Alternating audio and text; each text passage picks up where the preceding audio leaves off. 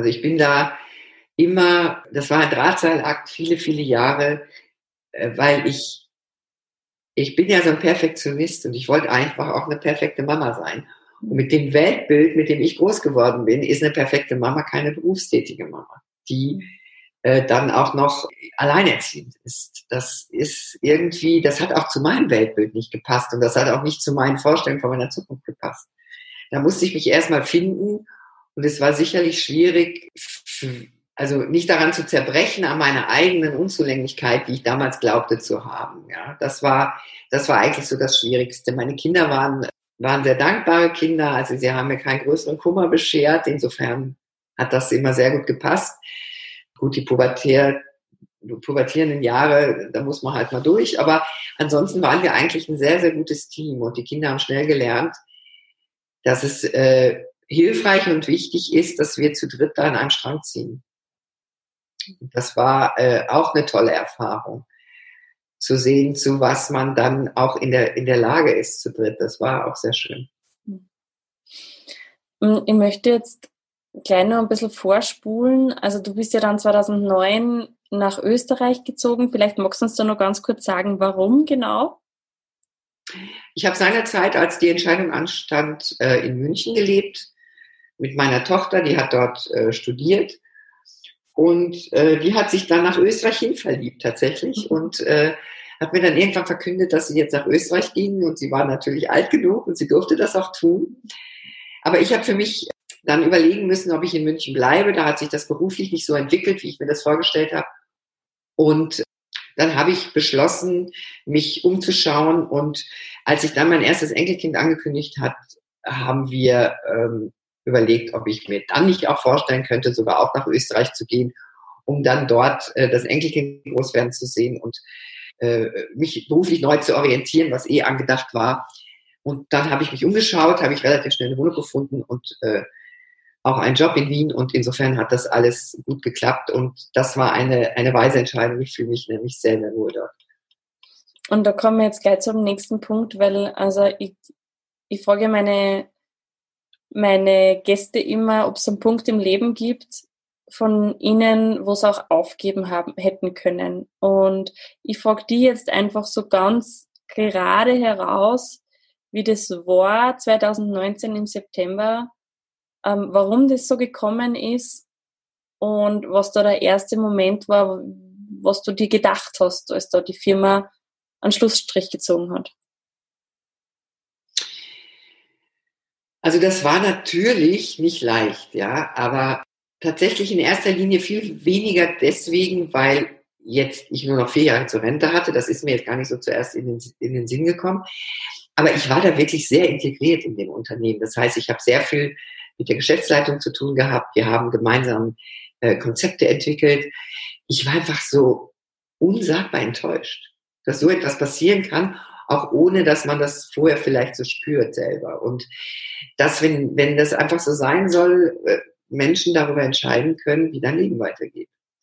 Und das hat mich geschockt, muss ich ganz ehrlich sagen. Und natürlich dann in zweiter, ähm, im zweiten Schritt, in weiterer Folge, die Frage nach, äh, was mache ich jetzt, ja? Und ich kann mir nicht vorstellen, also ich bin gedanklich so weit weg vom Ruhestand, dass ich gedacht habe, das gibt's nicht. Und äh, dann habe ich tatsächlich am nächsten Tag, das war ein Samstag, habe ich, glaube ich, fünf oder sechs Bewerbungen geschrieben. Rausgehauen, rausgehauen, rausgehauen, irgendwo hin, um äh, dieses Gefühl zu haben, ich habe was gemacht. Aber ich stand hinter keiner so richtig, weil ich ähm, irgendwie innerlich gespürt habe, dass, dass da irgendwas im Gange ist und dass ich das nicht damit löse, indem ich mich jetzt woanders bewerbe. Warum wurdest du gekündigt? Kannst du uns das ganz kurz umreißen? Also ähm, ich bin ja im Produktmanagement tätig gewesen und die Zahlen waren, äh, Halbjahreszahlen waren nicht vielversprechend und nicht genug.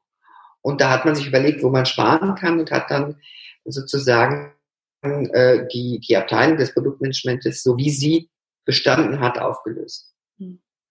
Und ja, dem muss man sich dann irgendwie stellen. Und es ging relativ schnell bei mir allerdings, dass ich mir gedacht habe, das kann auch eine Chance sein. Das muss kein Untergang sein, tatsächlich.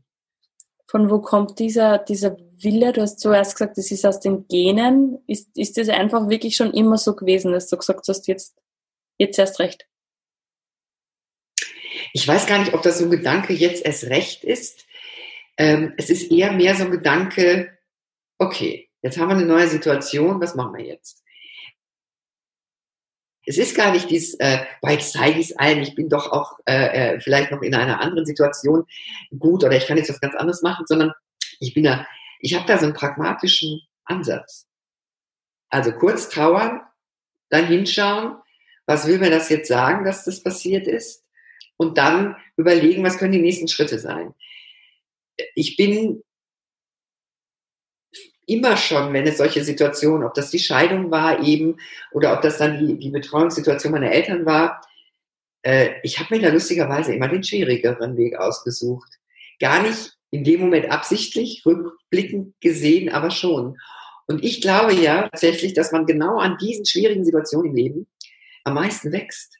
Und ich mhm. glaube, dass ich deswegen auch da bin, wo ich heute bin, mit meiner ganzen Energie, mit meinen Plänen, mit meinen Visionen und meinen Wünschen, weil ich mich da immer irgendwie so durchge, ich will gar nicht sagen durchgewuselt habe, aber äh, wirklich mit Engagement mich der Aufgabe gestellt habe und geschaut habe, so wo kann die Reise jetzt für mich hingehen. Sabine, bevor wir jetzt nur mal ganz kurz dazu kommen, wie du jetzt da hinein oder warum du das machst oder wie du da dazugekommen bist, möchte ich jetzt nur eine Frage stellen, weil es mir jetzt gerade im Kopf ähm, kommt. Was sagst du Menschen in deinem Alter oder älter, die sagen, sie haben keine Ziele mehr, weil du hast ja gerade von deinen Zielen gesprochen und sie wissen eigentlich gar nicht mehr so, ähm, was sie noch erreichen wollen. Wie, wie hilfst du soll, also hilfst du Menschen oder sagst du, es ist alles okay?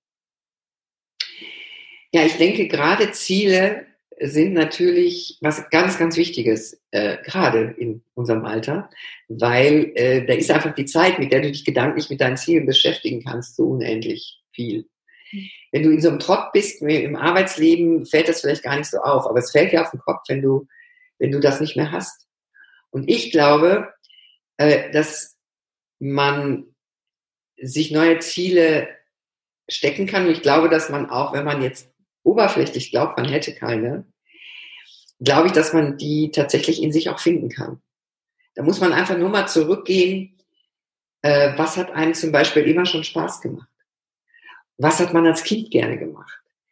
Da kommen ja Leute drauf, die ähm, zum Beispiel gerne musiziert haben, aber die letzten 30 Jahre nicht musiziert haben. Dann kommen Leute drauf, ach, sie wollten eigentlich immer noch eine Fremdsprache lernen. Und ich glaube, wenn du selber mal in dich reinhäust und dich fragst, Woran hattest du, bevor dich dieser, dieses Leben erwischt hat mit seinem Alltag und mit seinen, seinen Oberflächlichkeiten, was hat dich mal, was hat dich früher mal inspiriert? Was hat dich früher mal, ähm, äh, was hat dir, was dir Spaß gemacht? Wo bist du aufgegangen? Was hat dir, was ist eine Leidenschaft? Ich bin ganz fest davon überzeugt, dass man die wiederfinden kann. Und dass man, äh, schauen kann, hat man früher als Kind gerne gebastelt, hat man äh, lieber musiziert, hat man lieber gebaut, hat man geschrieben. Ich habe zum Beispiel meine Leidenschaft zum Schreiben auch wieder entdeckt in, in, in Blogs.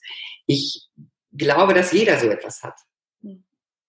Und wenn du so etwas hast, kannst du dir darum wieder deine Aufgabe und dein, dein, dein Ziel bauen. Davon bin ich überzeugt, dass das geht. Und ich kann das jedem auch ans Herz legen zu tun, weil das kann man lesen ja in der positiven Psychologie auch, ohne Sinn ist das Leben einfach nicht lebenswert. Mhm. Und den sollte man sich, sich irgendwie wiederholen. Denn der ist in uns, in jedem von uns, da bin ich zutiefst von überzeugt. Super schön. Danke sehr. Jetzt lass uns doch noch mal ganz kurz eben zu dem besagten September zurückgehen es war Samstag, wie ist dann weitergegangen? Wann hast du gedacht, ich probiere jetzt ganz was Neues? Sonntag tatsächlich. Na, es war wirklich so, dass ich am äh, Samstag äh, wirklich zum Verdauen gebraucht habe und am Sonntag habe ich mich dann ähm, tatsächlich schon in so Gedanken wiedergefunden, wie vielleicht mache ich was ganz anderes. Und ich habe mich ja während meiner Arbeit ähm, nebenberuflich einfach aus reinem Interesse sehr viel mit äh, positiver Psychologie, mit Persönlichkeitsentwicklung befasst und habe auch ein Fernstudium zum Beispiel begonnen, mit positive, wo, wo es um positive Psychologie und Glück und so weiter geht. Und da habe ich ja schon gemerkt, als ich das gemacht habe, wie mich das, wie ich dafür brenne. Also ich kann gar nicht so viel lesen, wie, ich, wie mich das interessiert tatsächlich. Und dann äh, habe ich viel auch mit meiner Tochter darüber gesprochen, die ja auch äh, mit mir so einen schönen Weg der Persönlichkeitsentwicklung geht und die mich da auch ermutigt hat, wirklich mal in mich reinzuhorchen und zu überlegen, ob ich das nicht, äh, meine berufliche Weiterentwicklung nicht in diese Richtung mal äh, lenken möchte. Und dann war es klar, dass ich das möchte. Dann habe ich noch ein paar Rückfälle gehabt, weil mir natürlich aufgrund meiner jahrelangen Tätigkeit, ich habe dann ja elf Jahre in ganz Österreich gearbeitet, quasi ich Kunden gehabt in ganz Österreich. Und ich habe sehr viele Angebote bekommen. Und dann habe ich mich gefragt, was will mir das Universum mit diesen Angeboten jetzt sagen? Soll ich das doch nicht machen? In Wirklichkeit, glaube ich, will das Universum testen, wie ich dahinter stehe und ob ich das wirklich will. Mhm. Und ob ich alles daran setze, meinen Traum Wirklichkeit werden zu lassen.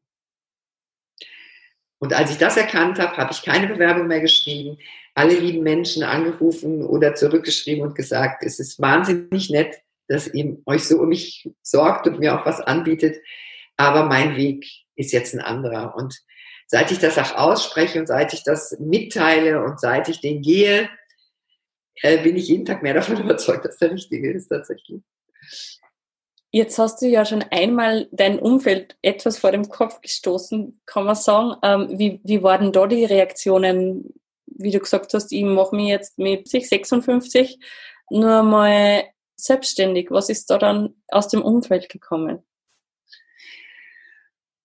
Also das davon bis gab es dann natürlich jede Reaktion. Ähm, es gibt gerade so in meinem äh, engsten Umfeld ganz liebe Menschen, auch zum Beispiel meine beste Freundin, die einfach äh, sagt, dass sie das äh, total unterstützt und immer irgendwie, wenn ich, wenn ich, also mich da ähm, in allen Belangen äh, äh, steht sie wieder zur Seite und mich begleitet und sagt, mach das, das ist dein Thema. Und ähm, es gibt aber genauso Kritiker natürlich.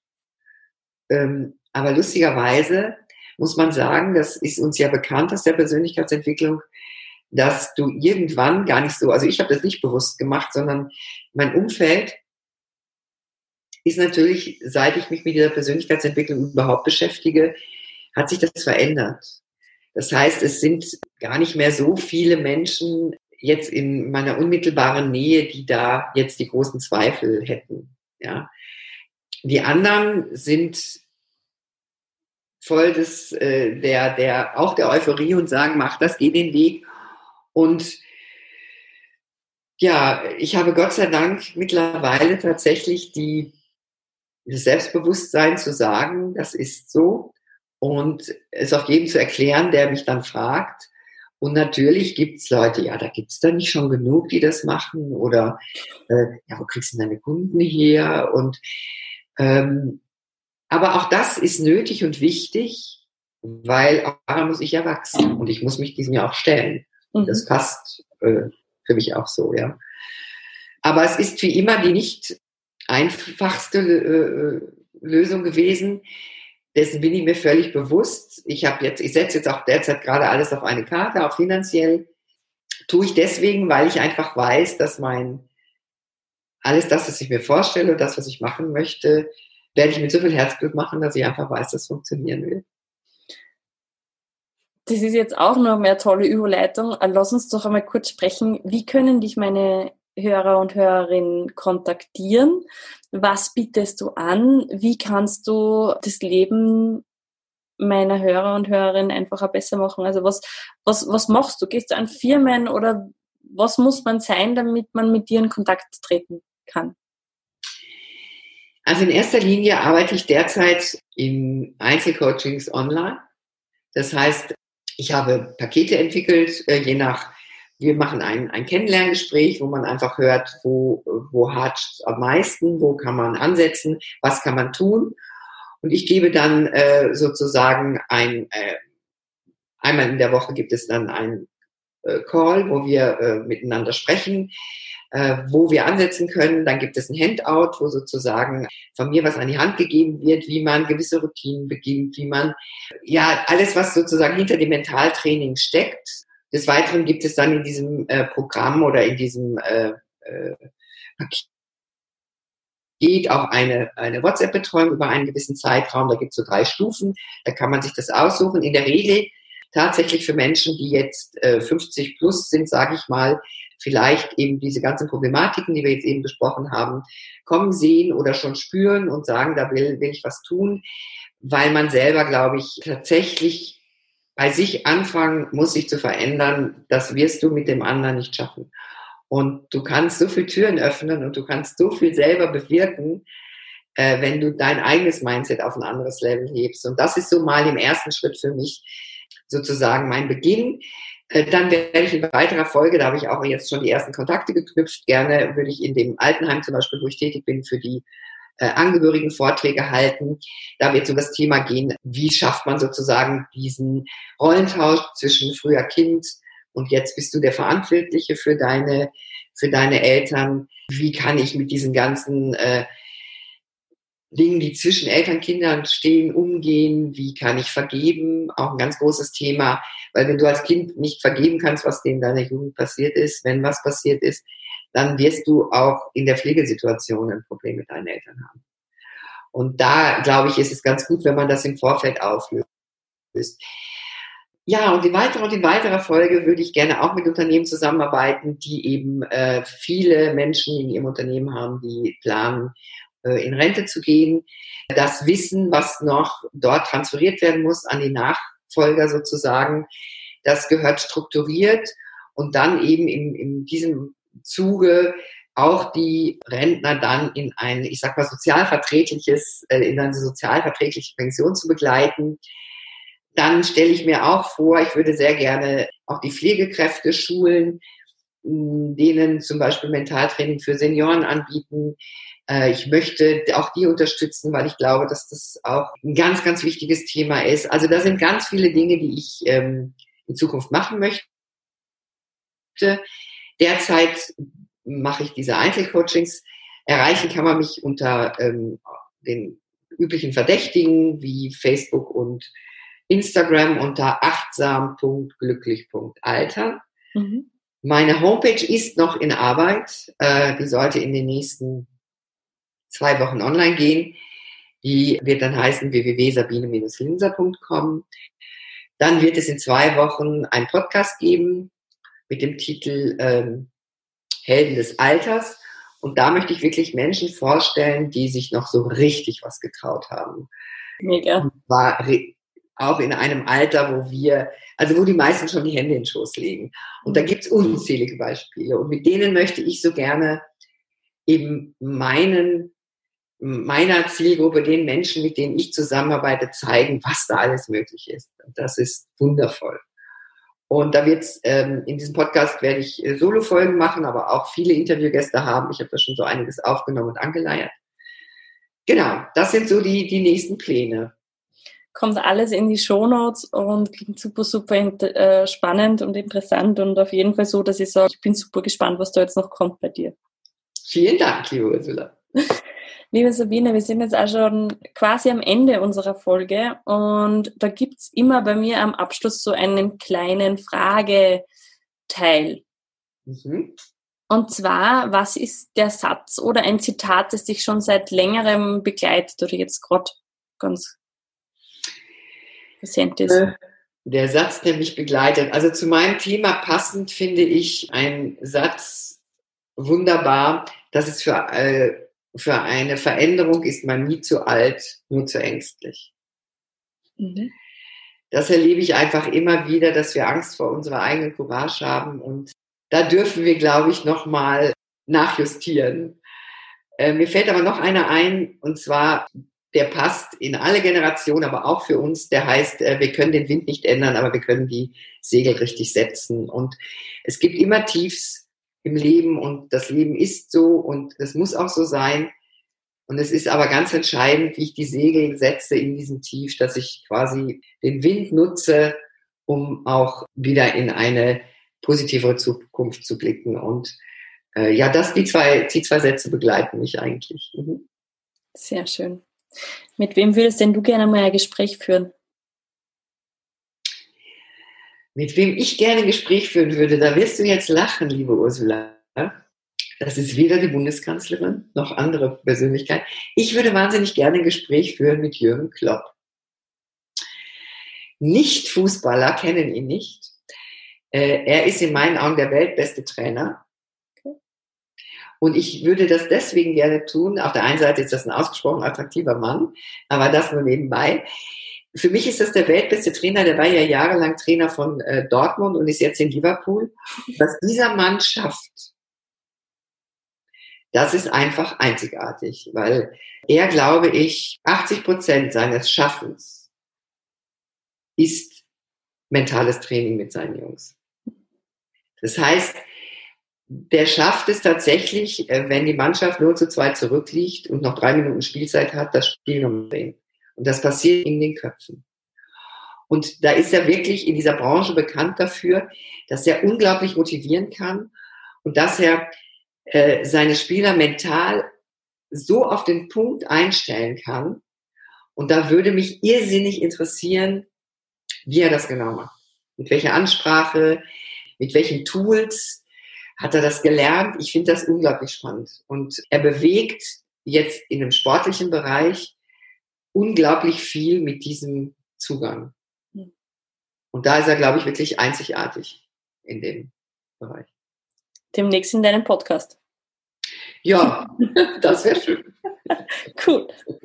Ähm, hast du ein bis zwei Buchempfehlungen für uns?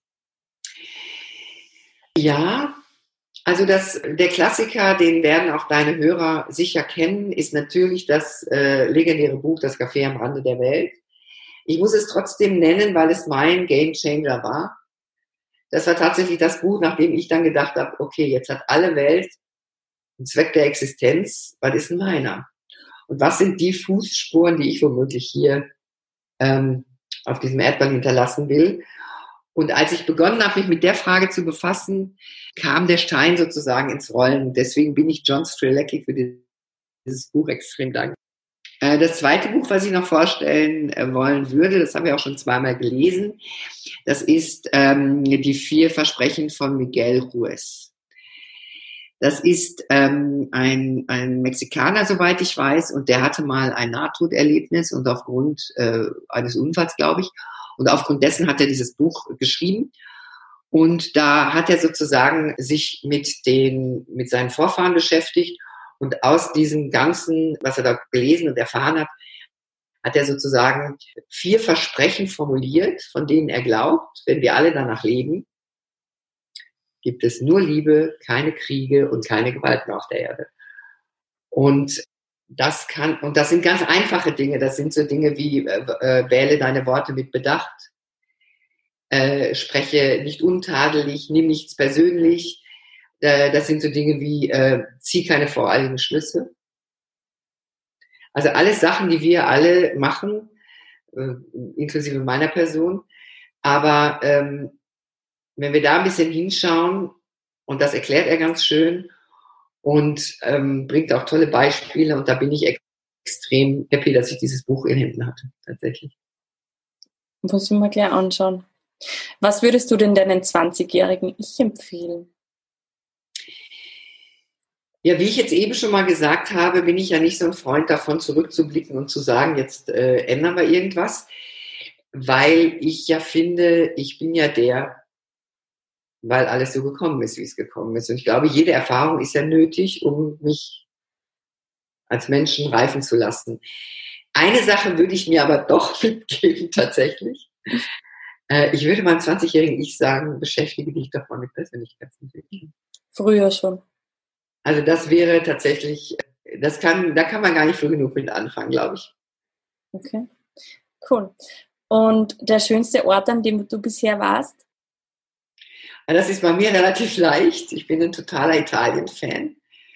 Und für mich braucht es alles andere gar nicht zu geben. Tatsächlich, ich habe, äh, wenn ich über die Grenze fahre, ich rieche Italien, ich sehe Italien, ich höre Italien und bin ein bisschen wie nach Hause kommen. Das hört sich jetzt pathetisch an, aber es ist so. Ich kann und, dem hundertprozentig nachvollziehen. Also ich bin dort dieselbe. Ah, das ist also das finde ich wirklich schön. Und mein Traum, einer meiner ähm, meiner Themen auf meinem Vision Board ist tatsächlich ja auch in der Toskana ein Haus zu haben, wo ich meine Workshops. Das wird nicht der Ernst. Ja, abhalte und wir kochen und wir reden über das Sein und wir, wir arbeiten und zusammen. Das ist mein Traum, ja. Äh, Sabine, da muss ich jetzt ganz kurz einhaken, weil ich schon, keine Ahnung, immer wenn wer fragt, äh, wie denn so meine, meine Zukunft ausschaut und so sage ich immer, naja, irgendwann, wenn ich in der Pension bin, bin ich in der Toskana, habe eine Wohngemeinschaft tatsächlich, ja, mit anderen äh, Gleichaltrigen ähm, und wir trinken den ganzen Tag Wein und lassen es uns einfach gut gehen. Genau. Und das ist ja auch eine Möglichkeit, zum Beispiel sein, äh, sein Leben äh, in der dritten Lebensphase dort zu verbringen. Warum denn nicht? Warum nicht? Schön. Also ich, das würde, das würde mir noch gut gefallen, ja. Und insofern äh, finde ich Italien, finde ich fein, ja. Hm, das wäre das wäre mein schönster Ort, an dem ich je war, tatsächlich. Sehr cool. Ja, und dann habe ich noch meine Abschlussfrage. Und bin schon sehr neugierig, was du da zu sagen hast. Was können wir denn im Kleinen tun, um die Welt zu verändern? Ja, ich denke mal, jeder kann natürlich was tun, ähm, sei es jetzt äh, auch was die Umwelt angeht und so weiter. Äh, da wird, glaube ich, jeder Verzicht auf Plastik und was man da alles so weiß, wird wichtig sein. Ich möchte aber bei der Beantwortung der Frage tatsächlich mehr das Zwischenmenschliche im, im, im Fokus haben. Und mir geht's darum, ich glaube, dass ein wertschätzender Umgang miteinander, den anderen mal anzulächeln, dem anderen mal die Tür aufzuhalten, im Bus mal aufzustehen. Vielleicht jemanden, der dich um Geld bittet, auch mal fünf Euro anstatt nur einen zu geben. Das sind so Dinge, von denen ich glaube, wenn wir da ein bisschen mehr miteinander, aufeinander schauen, dass wir damit richtig, richtig viel bewegen können, wenn wir den Neid mal weglassen und dieses höher, schneller, weiter.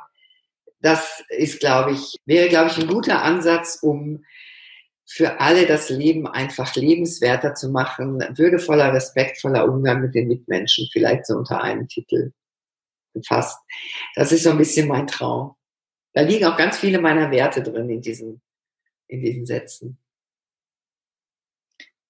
Vielen lieben Dank, liebe Sabine. Das war ein sehr, sehr schönes, spannendes und inspirierendes Gespräch und ich bin einfach wirklich neugierig, wie es da weitergeht, weil ich finde, es ist ein sehr, sehr wichtiges Thema und wir haben über so viel noch gar nicht gesprochen tatsächlich. Vielleicht gibt es einmal eine zweite Folge, wann es für dich passt, wann du magst. Ja. Ähm, und ja, ich möchte mich auch bei dir, liebe Zuhörerinnen und Zuhörer, bedanken für deine Lebenszeit, die du uns heute wieder geschenkt hast wünsche dir jetzt einfach noch viel Spaß beim Weiterwachsen und die letzten Worte in dieser Folge, liebe Sabine, gehören dir. Liebe Ursula, dann möchte ich mich ganz herzlich bedanken, dass du mich zu deinem Podcast eingeladen hast. Ich freue mich da sehr drüber. Wir kennen uns ja auch im wahren Leben und das finde ich besonders schön. Und ich finde es besonders schön, dass wir uns ähm, begegnen, dass wir uns auch gegenseitig irgendwie unterstützen. So empfinde ich das. Und ich möchte einfach die Gelegenheit nutzen, Danke zu sagen und dir zu sagen, dass ich dir alles Gute wünsche und dass du eine ganz tolle Arbeit machst. Dankeschön. Sehr gerne. Wenn du jetzt Lust darauf bekommen hast, dich wieder mit deinem Herzen zu verbinden, auf deine Intuition zu hören und somit dein Traumleben leben zu können, dann freue ich mich darauf, dich am 17. und 18. April in meinem Seminar Find Your Own Magic begrüßen zu dürfen. Alle Informationen findest du auf www.ursulahelmel.at im Kalender. Ich wünsche dir bis zum nächsten Mal noch viel Spaß beim Weiterwachsen.